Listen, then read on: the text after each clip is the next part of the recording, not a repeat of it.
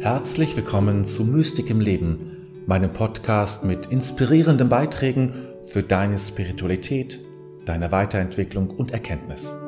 Mein Name ist David, dein Gastgeber.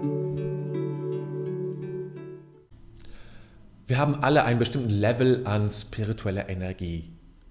Das kann man spüren, diese Form oder diese Stärke, die, die Kraft der spirituellen Energie, die man, die man trägt und die man in sich trägt und die man aufgebaut hat. Und man kann etwas für diese spirituelle Energie tun.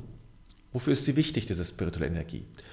Weil sie dir erst hilft, bestimmte Dinge zu verstehen, weil sich erst dann bestimmte Dinge die eröffnen.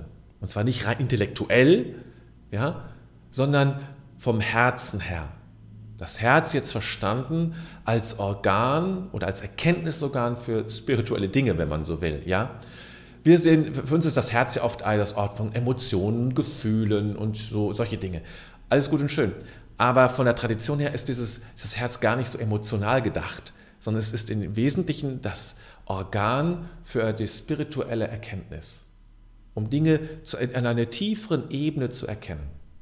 Und dafür brauchst du eine spirituelle Energie auch, um immer tiefer reinzukommen. Und je mehr, je tiefer du reinkommst, umso mehr spirituelle Energie hast du. Du brauchst aber auch diese spirituelle Energie, um bestimmte Dinge zu tun. Jede Spiritualität hat immer auch eine bestimmte Ethik oder Moral.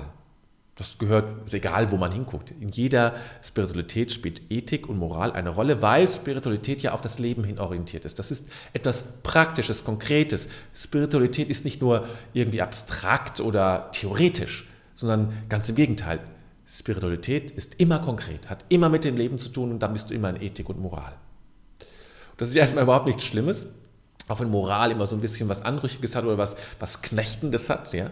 Aber darum geht es nicht. Es geht um ein gutes Leben, um ein gutes spirituelles Leben, damit du weiterkommst in deinem, auf deinem Weg.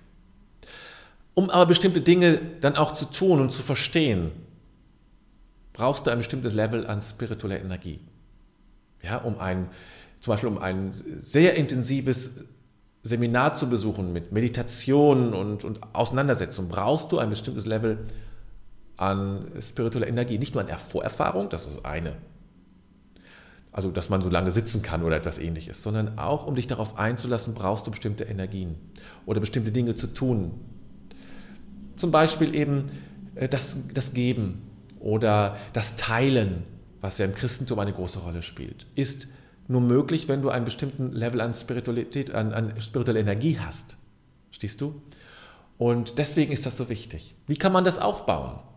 Nun, durch Meditation, durch Jetzt nicht nur als Entspannung, sondern wirklich als, eine, als ein spirituelles Tun, durch Gebet, durch Rituale, durch Körperarbeit.